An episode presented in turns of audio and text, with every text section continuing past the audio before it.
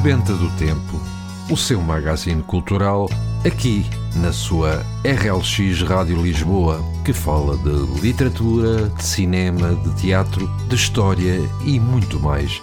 Tudo isto acompanhado de boa música, mas isso você já sabe. A realização e a produção estão a cargo de António Serra e já agora lembre-se que cultura corresponde a mais e melhor vida.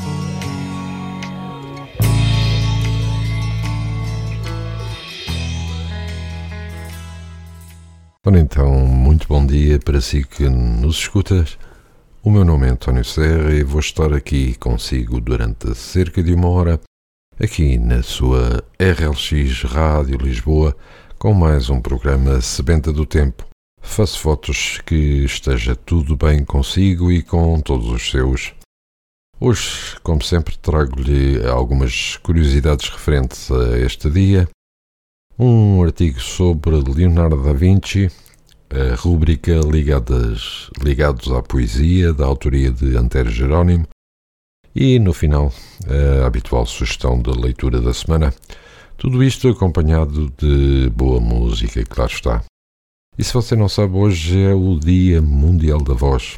A celebração desta data tem por objetivo alertar para a importância da voz e dos cuidados necessários para a preservar no Dia Mundial da Voz, centros hospitalares e associações promovem rastreios gratuitos e alertam a população para os cuidados a ter com a voz, prevenindo eventuais problemas através do diagnóstico precoce. Esta data foi comemorada pela primeira vez em 2003. Cuidados que deve ter com a sua voz: fazer uma alimentação equilibrada, rica em fibras e proteínas, beber bastante água e praticar exercício físico, não gritar em excesso nem em tom agudo, falar pausadamente, não fumar nem abusar de bebidas gasosas e, e, sobretudo, dormir bem.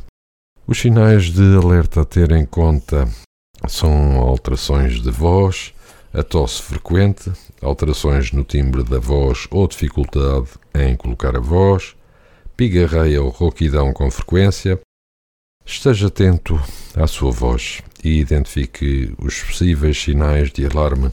Alterações na voz podem ser sinal de doenças como papiloma, cancro da laringe, paralisia das cordas vocais, laringite crónica, entre outras. Uh, tome atenção realmente a estes indícios, porque mais vale prevenir do que remediar, como se costuma dizer. E vamos para os acontecimentos registados neste dia 16 de abril, nos vários anos. Assim, em 1828, morreu com 82 anos o pintor e ilustrador espanhol Francisco de Goya. Em 1844, nasce em Paris Anatole France, pseudônimo de Jacques Thibault, poeta, contista e crítico. Em 1862, Napoleão III declara guerra ao dirigente mexicano Juárez. Em 1883, Paul Kruger assume a presidência da República Sul-Africana e em 1889 nasce o cineasta Charles Chaplin, mais conhecido pelo Charlot, realizador, ator de teatro e cinema, figura-chave do século XX. Em 1912, Harriet Quimby é a primeira pessoa a sobrevoar o Canal da Mancha. E em 1917, Lenin regressa à Rússia depois de anos de exílio na Suíça. Em 1922 é assinado o Tratado de Paz de Rapallo entre a Alemanha e a Rússia, que restabelece relações diplomáticas e comerciais entre os dois países. E em 1945, em plena Segunda Guerra Mundial, tropas norte-americanas entram em Nuremberg, na Alemanha. Em 1947, a explosão de dois navios de transporte de pesticidas e fertilizantes na Baía de Galveston, Texas City, causa um incêndio de dois dias que se alastra a cidade, provocando mais de 500 motos, mortos e 2 mil desaparecidos. Em 1948 é assinada a Convenção de Cooperação Económica Europeia em Paris, criando a OECE, atual OCDE, de que Portugal é membro fundador. Em 1962, o jornalista Walter Cronkite iniciou o trabalho como pivô do principal noticiário da televisão norte-americana CBS Evening News. Em 1970, uma avalanche de neve em Salange, França, soterra um sanatório de crianças, morrem 72 pessoas. E em 1975, dá-se a nacionalização da Siderurgia Nacional e da CP e das diferentes companhias distribuidoras de energia elétrica. Em 1977 sai em Lisboa o primeiro número do semanário Extra. Em 1978 morre o político malgache Philbert Tsiranana, fundador da República de Madagascar, tinha 65 anos. Em 1980, o Irão anuncia a formação do Exército Revolucionário Islâmico e apela a uma guerra santa com o objetivo de derrubar o governo do Iraque. Em 1984, mais de um milhão de brasileiros, numa das maiores manifestações políticas do país, exigem São Paulo eleições diretas já. Em 1990, a nossa Rosa Mota vence pela terceira vez a maratona de Boston. E em 1991 morre com 83 anos o cineasta britânico David Lean, realizador de Lawrence da Arábia e Dr. Givago. Em 1996, Bettino Craxi, antigo primeiro-ministro italiano, é condenado por corrupção. E ainda nesse mesmo ano morre com 67 anos o cineasta cubano Tomás Gutierrez Alea. Em 1997, dá-se o atentado no bar Meia Culpa, em Amarante, onde morrem 13 pessoas. E em 1998, o corpo do ditador e líder dos Khmeres Vermelhos, Pol Pot, é exposto no Camboja. Em 2000, violência na discoteca Luanda, em Lisboa, causa a morte a sete pessoas e ferimentos em 65. E em 2002 a Itália vive a primeira greve geral dos últimos 20 anos contra a reforma laboral proposta pelo governo de Silvio Berlusconi.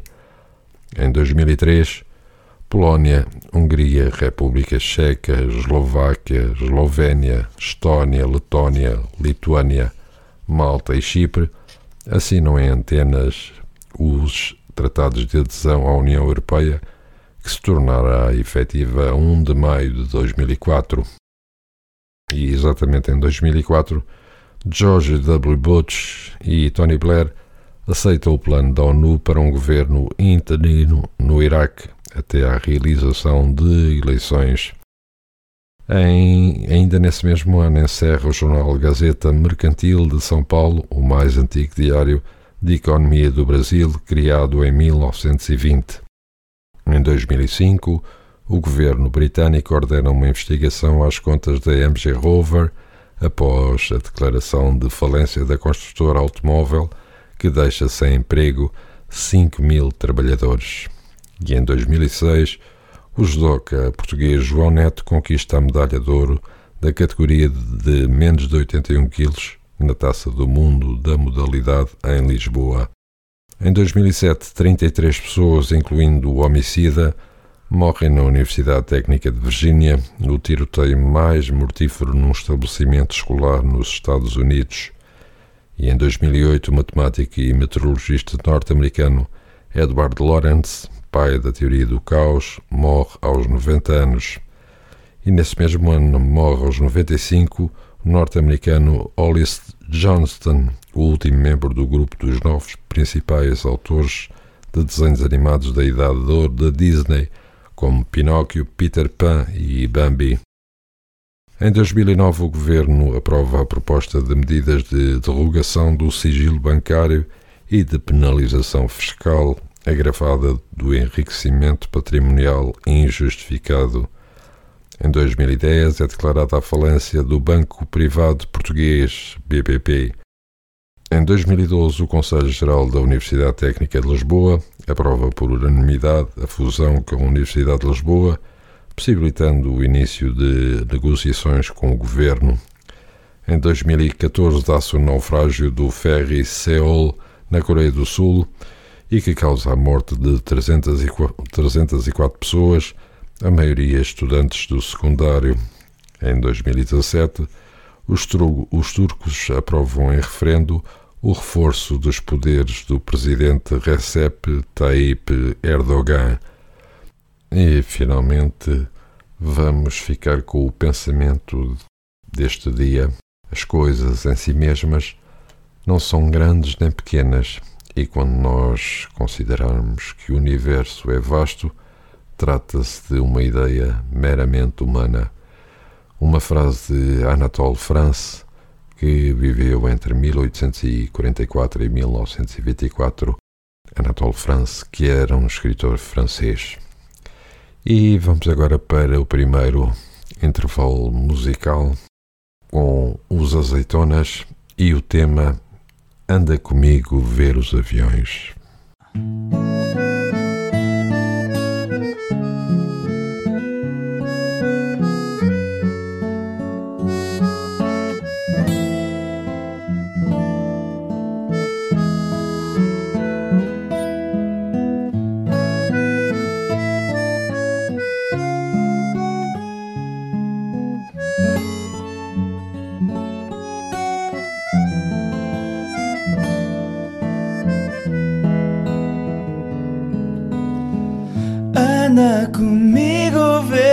Os aviões levantar voo, a rasgar as nuvens, rasgar o céu.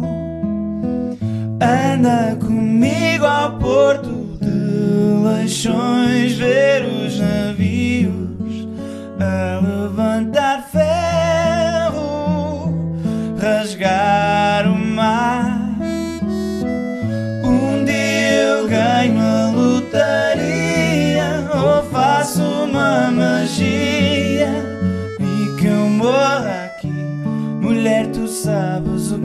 eu te amo, o quanto eu gosto de ti. Nem que eu morra aqui. Se um dia eu não te levo à América, nem que eu leve a América até ti.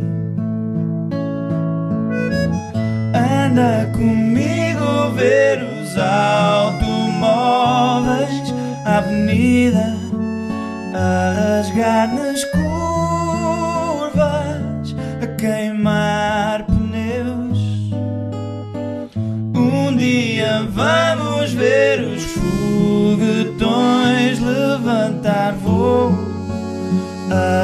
rasgar as nuvens, rasgar o céu ganho bola ou pego na pistola e que eu morra aqui. Mulher, tu sabes o quanto eu te amo, o quanto eu gosto de ti e que eu morra aqui.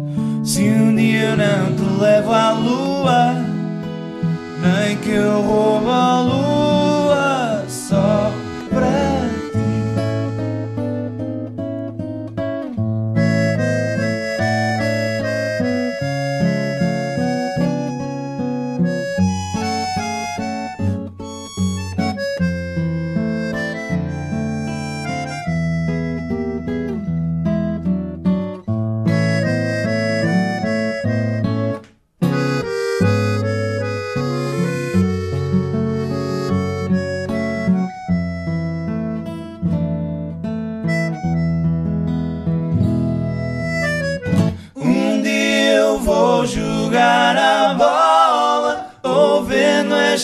viola, nem que eu morra aqui.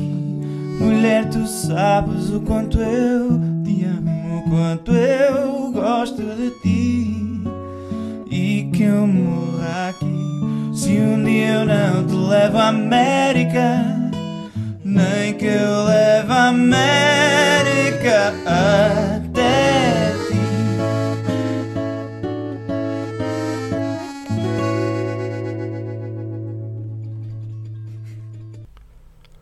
E depois de termos ouvido este tema na voz dos azeitonas, e vamos agora ficar com a rúbrica Ligados à Poesia de Antero Jerónimo.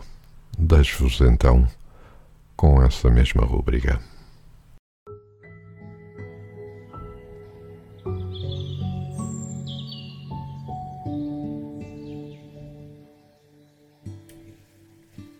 Ligados à Poesia, a sua rúbrica quinzenal da autoria de Antero Jerónimo, em que falamos de poetas e poesia. Ouvintes do Ligados à Poesia, sejam então bem-vindos a mais uma emissão.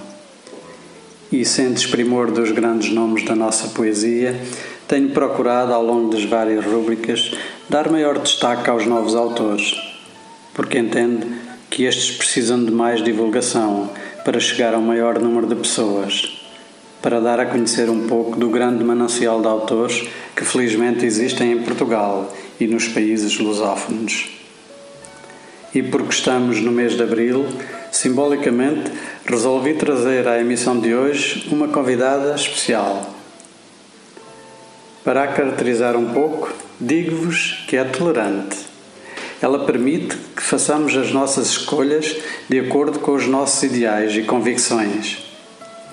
A sua autenticidade reside essencialmente no respeito pelas opiniões de cada um, um sentimento e uma atitude que devem ser recíprocos entre as pessoas. Falo, como já se devem ter apercebido, da liberdade a liberdade, que neste mês assume um papel de maior significado ainda, pois há cerca de meio século atrás, um grupo de valorosos homens lutou, com o sacrifício da própria vida, se fosse necessário, para fazer valer os seus ideais, que eram, afinal, os ideais de todo um povo. Essa liberdade conquistada permitiu-nos entre muitas outras coisas, a partir de então, fazer uso de algo muito importante: a liberdade de expressão. Como exemplo, estou a levar este programa até vós sem receio de repressão ou qualquer tipo de censura, dentro dos valores que atrás referi. E nós sabemos que a cultura é um dos maiores inimigos de um regime repressionista, como são exemplo inúmeros episódios ocorridos no período de Estado Novo onde escritores, músicos, pintores, enfim, um vasto número de mulheres e homens sentiram na pele as feridas impiedosas dessas injustiças. Por isso, cabe a cada um de nós, na sua área de intervenção, pugnar para preservar e honrar esses valores de liberdade tão arduamente conquistados.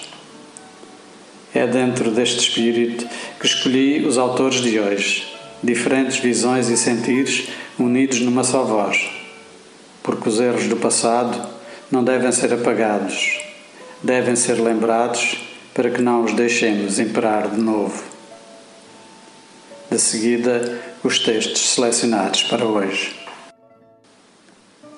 As gentes ouviram falar de uma revolução que era boa, que era bela, que trazia flores na mão e palavras novas na lapela gentes queriam conhecer aquela revolução. Saíram à rua, uma a uma. Aos poucos juntaram-se no mesmo ideal. E, para espanto das gentes, juntas caminharam pelos becos, avenidas e alamedas que aos olhos brilhantes se lhes depararam. As gentes do país adormecido queriam saber onde lhes tinham escondido a tão prometida e festejada revolução.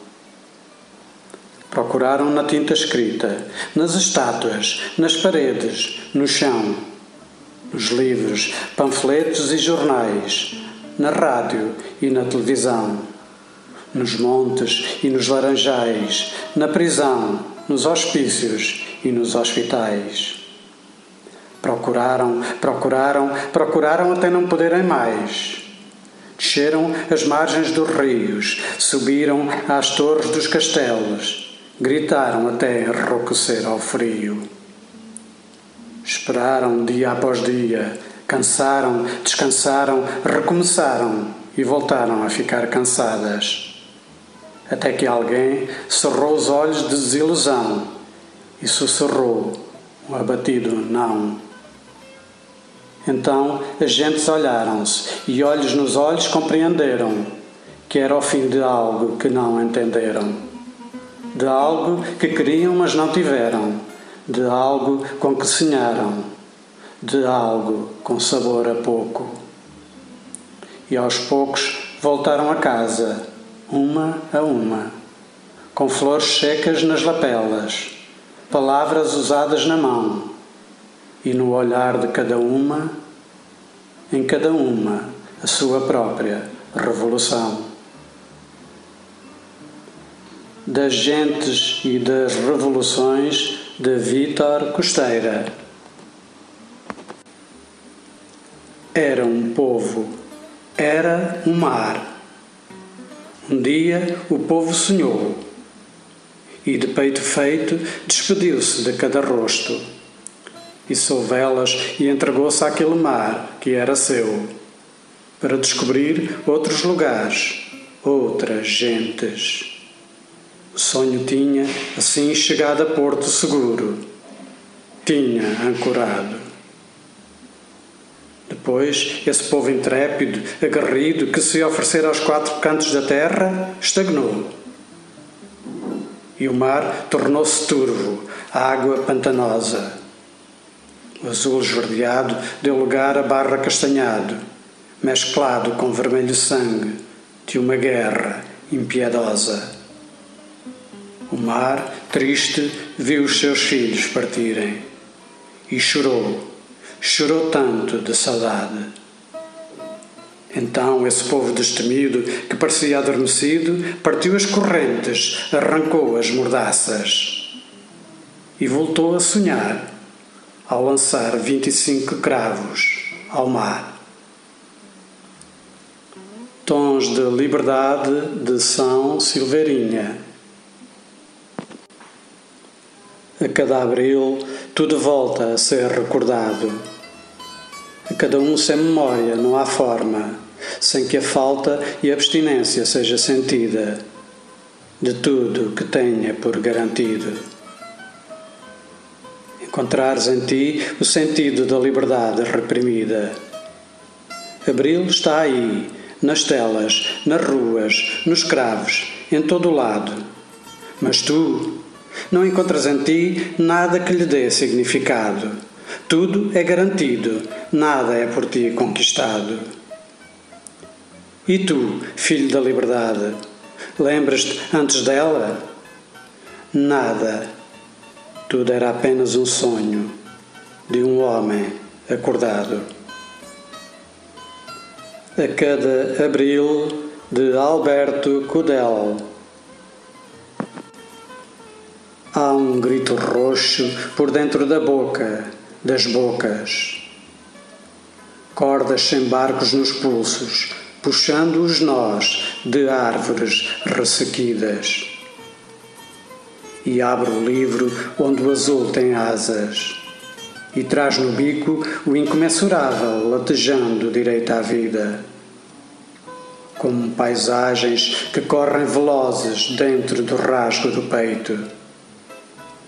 Pelas vozes que agora libertas galgam o respiro ilimitado do espaço de bandeira em haste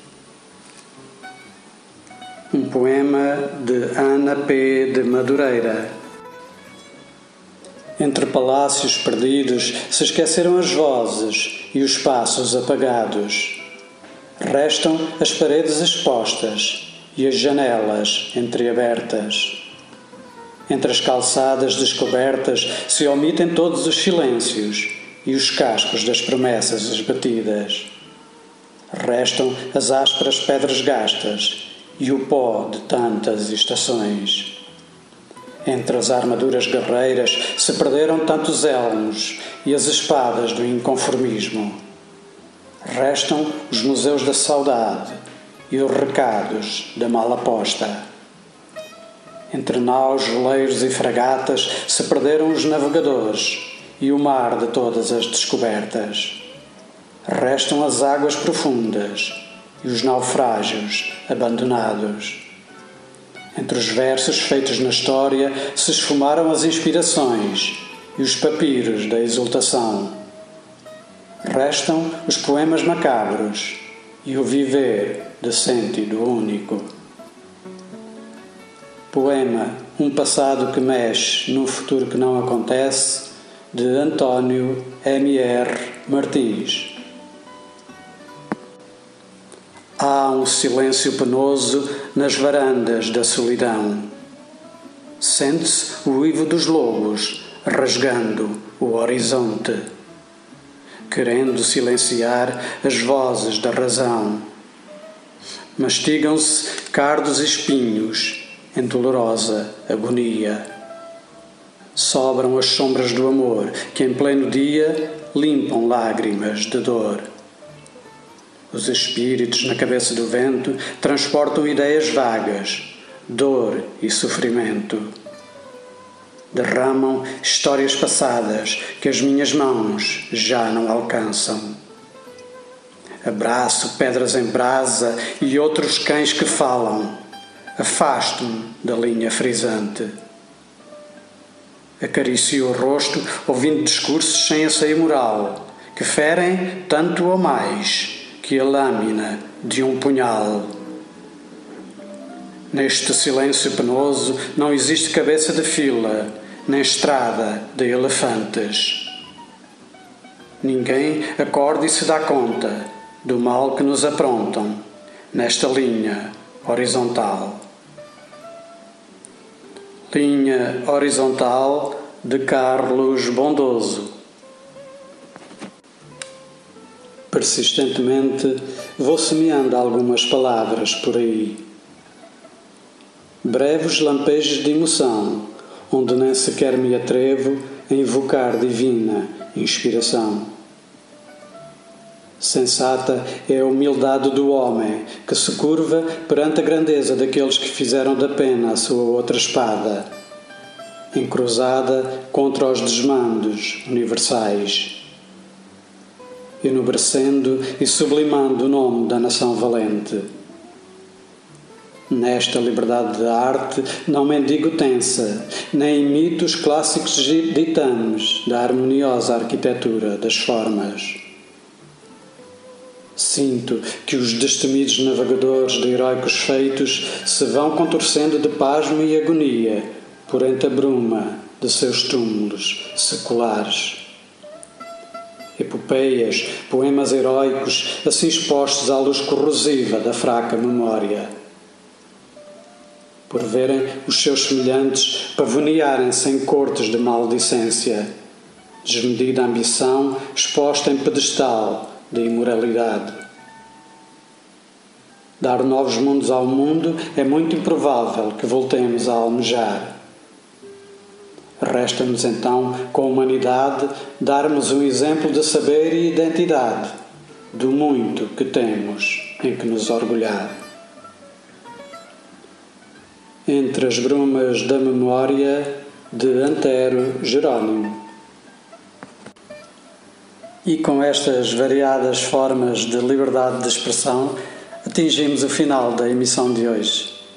Ficam para nossa reflexão estas vozes inconformadas e incomodadas na mensagem dos poetas. E não nos esqueçamos que a nossa liberdade só deve ir até onde começa a liberdade do nosso semelhante, pois só assim poderá haver mútuo respeito pelos ideais e convicções de cada um. Despeço-me até à próxima emissão do Ligados à Poesia, aqui e sempre na RLX, Rádio Lisboa. Obrigado pela vossa companhia e sejam livres de pensamento. Fiquem bem e até lá.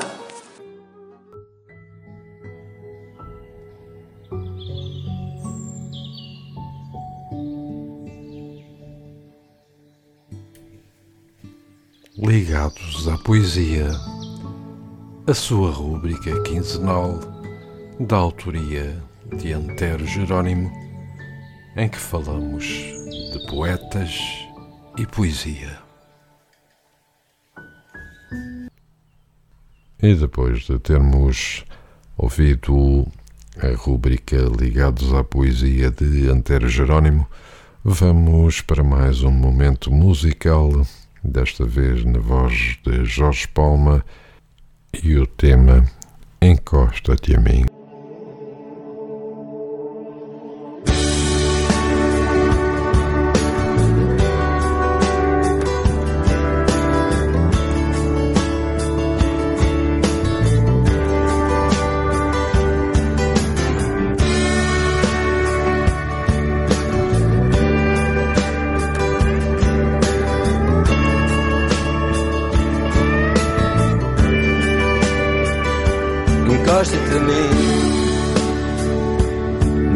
Já vivemos cem mil anos, encosta-te a mim. Talvez eu esteja exagerando, encosta-te a mim. Dá cabo dos teus desenganos, não queres ver quem eu não sou, deixa-me chegar. Chegada da guerra Fiz tudo para sobreviver em nome da terra. No fundo, para te merecer, recebe-me bem.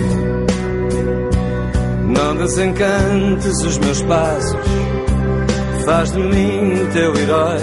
Não quero adormecer. Tudo que eu vi, estou a partilhar contigo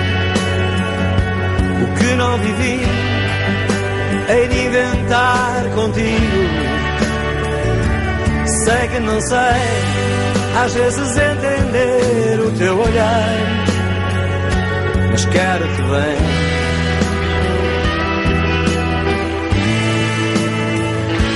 Encosta-te a mim.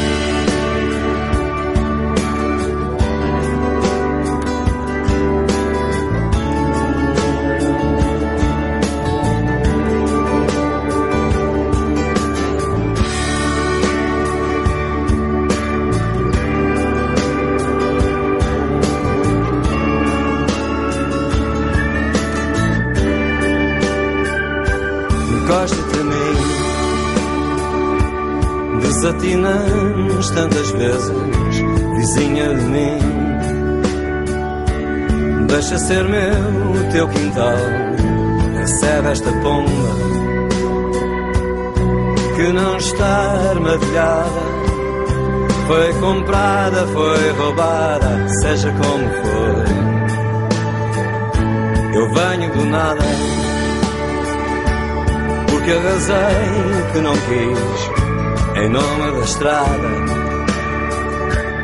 onde só quero ser feliz. Enrosca-te a mim, vai desarmar a flor queimada, vai beijar o homem bomba. Quero adormecer.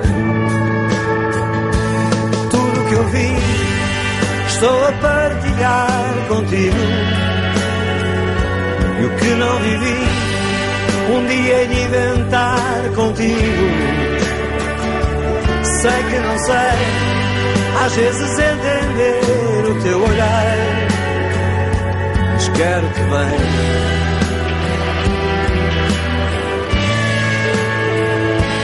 Gosta-te de mim.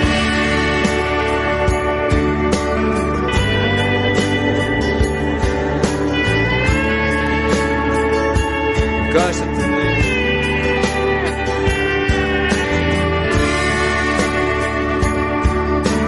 bem.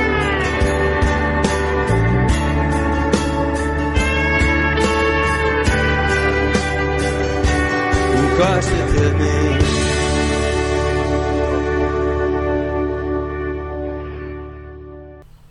E vamos agora dar-vos alguns dados referentes aos 10 livros mais vendidos em Portugal até a data isto segundo os dados do Portal da Literatura. Assim, no primeiro título, no primeiro lugar, temos Pense e Fique Rico de Napoleon Hill. O segundo cabe Como Fazer Amigos e Influenciar Pessoas, de Dale Carnegie. O terceiro, o Scrum, a arte de fazer o dobro do trabalho em metade do tempo, de Jeff Sutherland. O quarto, Acredita, coisas boas acontecem, de Sofia Castro Fernandes. O quinto, Queres ser ator? Tenho tanto para te contar, de Beatriz Frazão. O sexto, Mindfulness, o livro de colorir, de Emma Farraron. O sétimo, Como conduzir uma negociação, com autores vários. O oitavo, Norwegian Wood, de Haruki Murakami. O nono, Manhãs Milagrosas, de Hal Elrod. E finalmente, o décimo lugar vai para O Príncipe Nabo, de Ilse Leosa. E após isto, vamos ouvir o artigo que escolhemos para esta semana, dedicado a Leonardo da Vinci. E hoje vamos falar sobre Leonardo da Vinci. Este artigo foi retirado do site Mundo Educação. Leonardo da Vinci é reconhecido como um dos mais completos artistas de todos os tempos. Era pintor que, além de obras de arte com pinturas muito famosas e mais reproduzidas pelo mundo todo, também utilizava a sua genialidade e talento no ramo da medicina, engenharia, arquitetura e física. Leonardo di Ser Piero da Vinci nasceu em 15 de abril de 1452 em Villa de Vinci, na Toscana, Itália. Leonardo era filho da camponesa Caterina Lippi e do tabelião Piero da Vinci. Seus pais não eram casados e ele acabou sendo educado por parentes próximos, como a sua madrasta e avó, já que a sua mãe entregou a sua guarda ao pai quando o artista tinha apenas 5 anos de idade. Leonardo da Vinci passou a sua juventude na cidade de Florença, num período de grande excitação artística e cultural. Posteriormente, ainda viveu em Milão, Roma e, por último, em França. Apesar de todos achar que Da Vinci trata-se do seu sobrenome, isso não é bem verdade. Escolheu-se essa denominação devido ao lugar onde ele nasceu. Traduzindo para o português, seria algo como Leonardo da Vila da Vinci, que se resumiu em Leonardo da Vinci. Relatos antigos apontam que Leonardo tinha cabelos louros, nariz aquilino e olhos azuis. Na biografia de Da Vinci, escrita por Walter Isaacson, o autor define o artista com a seguinte frase: O maior gênio da história era filho ilegítimo, gay, vegetariano, canhoto, muito disperso e às vezes herético. Isaacson também afirma que Da Vinci era um grande ativista pelos animais, do tipo que faria inveja aos militantes de hoje. Quando jovem, Leonardo da Vinci chamava a atenção por ser dono de uma beleza física inigualável. É difícil conseguir visualizar todas estas características na imagem que conhecemos de Da Vinci, já que a maioria das suas pinturas, ou das pinturas que o retratam, são dele já mais velho. Leonardo da Vinci morreu aos 67 anos em 2 de maio de 1519 em Clou, França. Foi enterrado na igreja de Saint-Florent, em Amboise. Engana-se quem acredita que Da Vinci seja chamado de gênio somente por conta das suas obras de arte. O seu talento ia muito para além disso, sendo uma das figuras mais importantes do período conhecido como Renascimento, que foi um movimento artístico, científico e cultural ocorrido na Europa entre a Idade Média e a Idade Moderna, período compreendido entre os séculos XIV, XV e XVI. Entre as suas obras mais famosas e conhecidas estão A Última Ceia e Mona Lisa. Mas as suas criações não pararam por aí. Ele realizou inúmeros estudos no que diz respeito às mais diversas áreas, como arquitetura, engenharia civil, matemática, escultura, ótica e até anatomia humana. Leonardo da Vinci possuía uma grande criatividade e a habilidade de unir a arte e a ciência em resultados e estudos incríveis. O artista tinha o hábito de registar, tudo em cadernos, desde rascunhos, pensamentos, emoções até outro tipo de reflexões. Algumas anotações eram escritas utilizando códigos e até de trás para a frente. E antes de continuarmos com este artigo sobre Leonardo da Vinci, vamos para um breve momento musical da voz de, dos Ram, Everybody Hurts.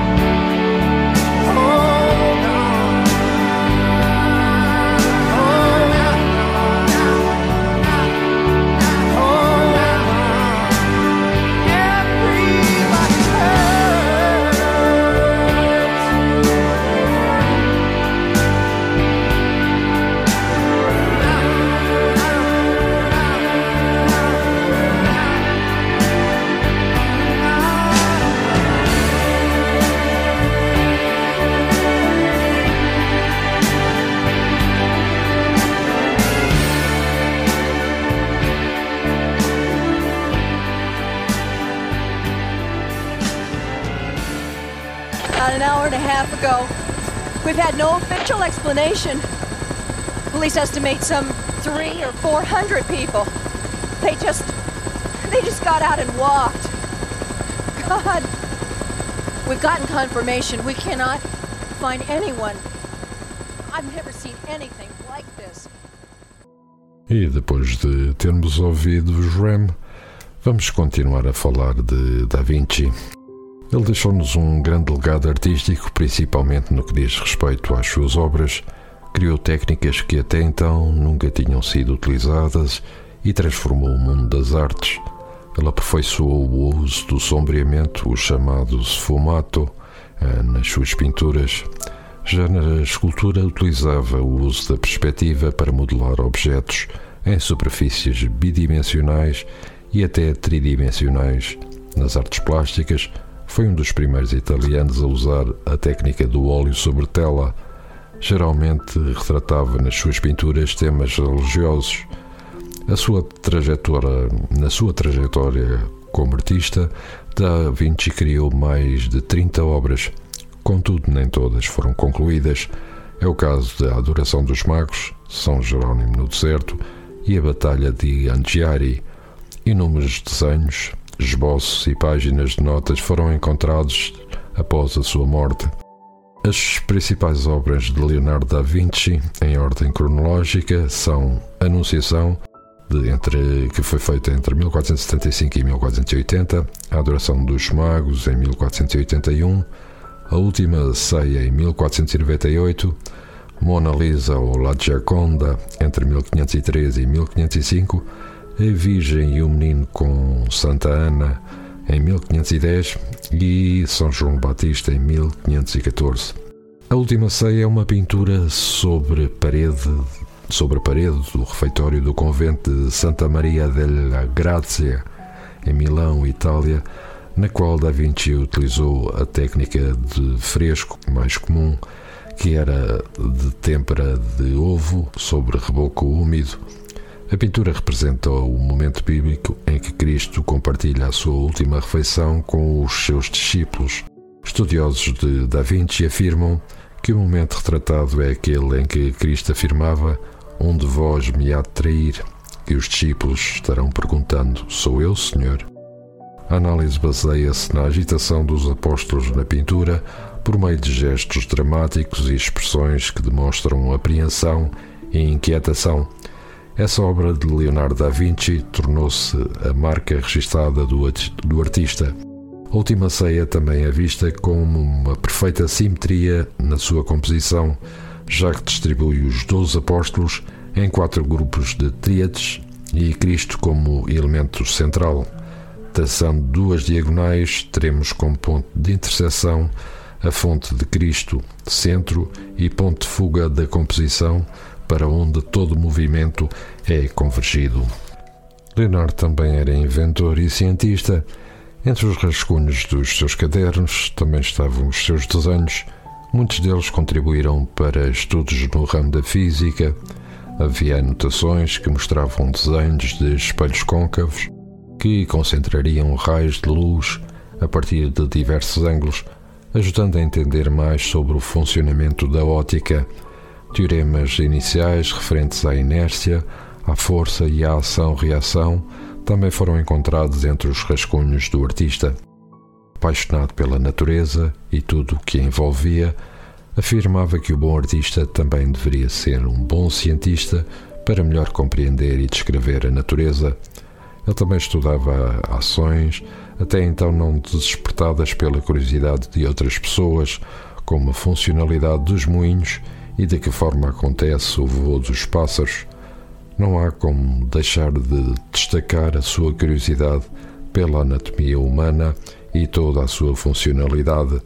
Relatos apontam que Da Vinci chegava a ficar noites inteiras em hospitais a fim de saber como era a funcionalidade do corpo. Dessas observações passava para o papel por meio de desenhos de partes do corpo humano e os seus detalhes de estudos de observação. Sua famosa obra O Homem Vitruviano, de 1492, é uma ilustração que conta com um desenho de uma figura humana com proporções perfeitas, com os braços e as pernas estendidos dentro de um círculo e de um quadrado. Ela foi inspirada numa célebre passagem do arquiteto romano Vitruvivus. Leonardo da Vinci, além de artista, possuía outras inúmeras habilidades nas mais diversas áreas, mas há também alguns factos curiosos sobre a sua vida em meio a tanto talento e inteligência. O artista foi responsável por um grande número de invenções à frente do seu tempo e que depois de muitos anos e séculos é que tomaram forma propriamente dita, passando por alguns ajustes. Entre os itens estão um modelo de paraquedas, asa delta, tanques blindados, escavadeiras, robôs, aparelho para mergulho submarino ou submarinos e até uma ponte giratória. Da Vinci até tentou desenvolver a primeira máquina que voava com homens em 1498. Sem dúvida, uma figura extraordinária da nossa história mundial.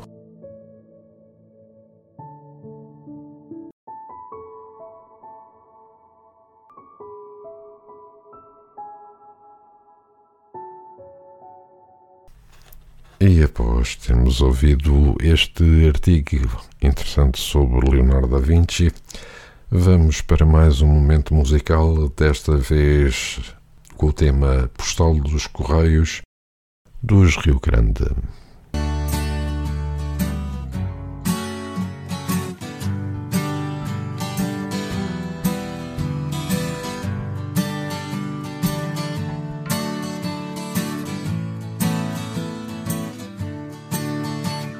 Querida mãe, querido pai, então que tal? Nós andamos do jeito que Deus quer. Entre os dias que passam menos mal, lá vem um que nos dá mais que fazer. Mas falemos de coisas bem melhores. A Laurinda faz vestidos por medida. O rapaz estuda nos computadores. Emprego com saída. Cá chegou direitinha a encomenda pelo expresso que parou na piedade. Pão de trigo e linguiça para a merenda, sempre dá para enganar a saudade.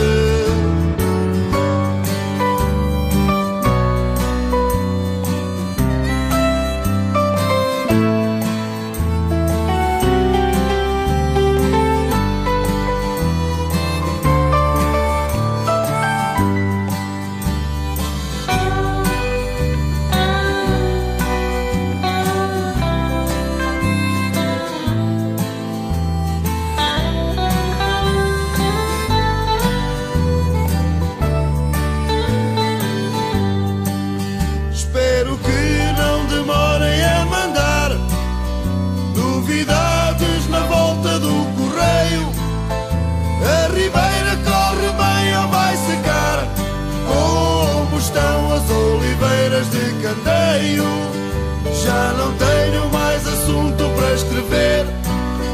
Cumprimentos ao nosso pessoal.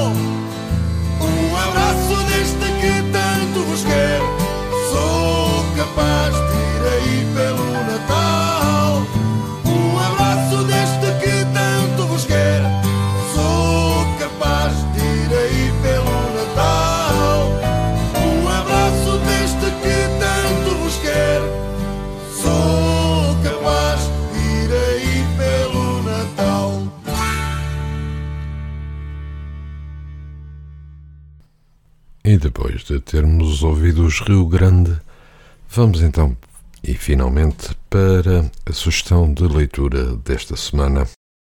E desta vez escolhi-vos o livro Andar a Pé de Henry David Thoreau, da editora Alma dos Livros. Andar a Pé é um dos mais belos textos de Thoreau. Expõe a sua filosofia de vida e estabelece a arte de caminhar como forma mais intensa de despertar os sentidos e a alma humana. Um verdadeiro hino de amor à natureza, profunda e original. um manifesto pela liberdade que foi escrito muito para lá do seu tempo. A vida reside no lado selvagem, o mais vivo é o mais selvagem, o que ainda não se subjugou ao homem, a terra retempera-o, aquele que avança em frente incessantemente, nunca descansando das tarefas, se desenvolve depressa e exige infinitamente à vida irá sempre encontrar-se num novo país ou no meio selvagem rodeado da matéria-prima da vida. É como se transpusesse os troncos das árvores derrubadas das florestas primitivas. Esperança e futuro não estão nos relevados ou nos campos cultivados, nem nas vilas ou cidades, mas nos pântanos impermeáveis e instáveis. É preciso caminhar e prestar atenção não é preciso ir muito longe. Afinal, o essencial da condição humana reside na simplicidade e não no acumular persistente das coisas. Henry David Thoreau, que nasceu em 1817 e faleceu em 1862, é considerado por muitos como um dos maiores escritores norte-americanos. Ensaísta, poeta, naturalista, investigador, historiador, filósofo e transcendentalista, ficou conhecido, entre outros, pela desobediência civil, na qual defende a desobediência individual e pacífica como forma de oposição legítima contra as injustas. Esta sua filosofia influenciou o pensamento político e as ações de filósofos, ativistas e diversas personalidades que viriam a lutar por muitos dos direitos que hoje tomamos como adquiridos, entre os quais Gandhi, Tolstói ou Martin Luther King Jr. E antes das despedidas, vou-vos deixar com mais um tema musical, desta vez dos Dire Straits, Sultans of Swing.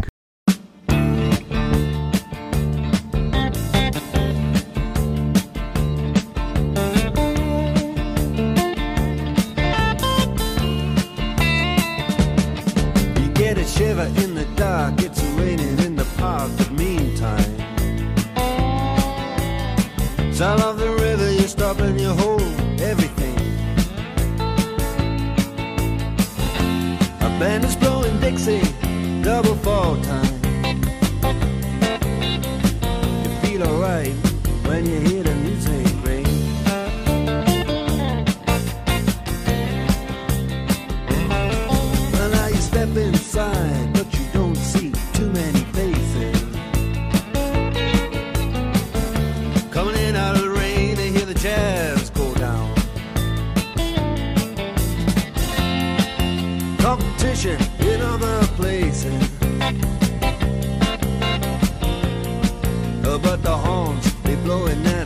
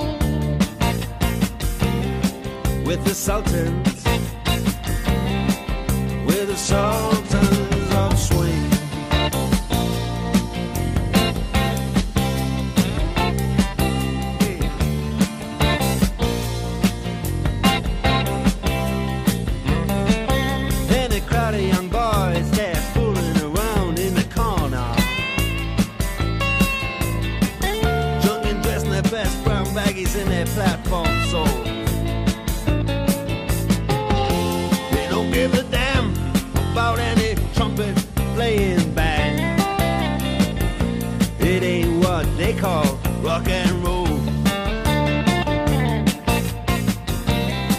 And the Sultans,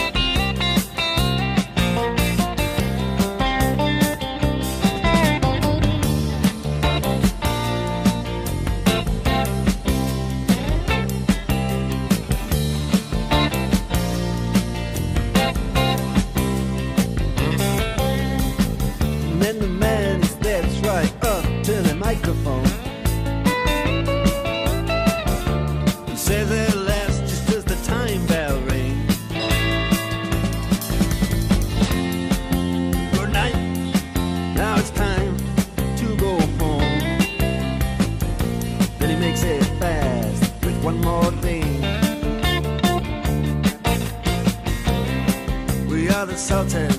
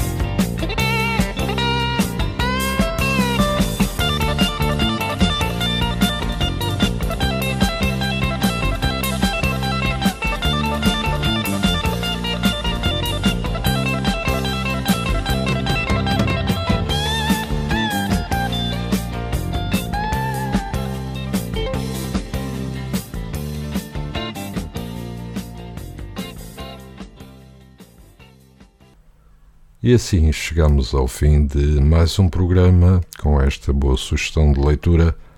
Termino desejando-lhe um resto de um bom dia e igualmente um ótimo fim de semana. Aproveite, dê um belo passeio a pé, leia, ouça música ou simplesmente descanse. Mas continue a tomar cuidado.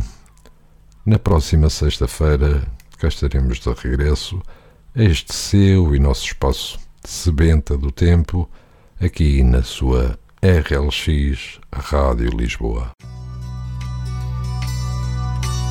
Sebenta do Tempo, o seu magazine cultural, aqui na sua RLX Rádio Lisboa, que fala de literatura, de cinema, de teatro, de história e muito mais. Tudo isto acompanhado de boa música, mas isso você já sabe. A realização e a produção estão a cargo de António Serra e já agora lembre-se que cultura corresponde a mais e melhor vida.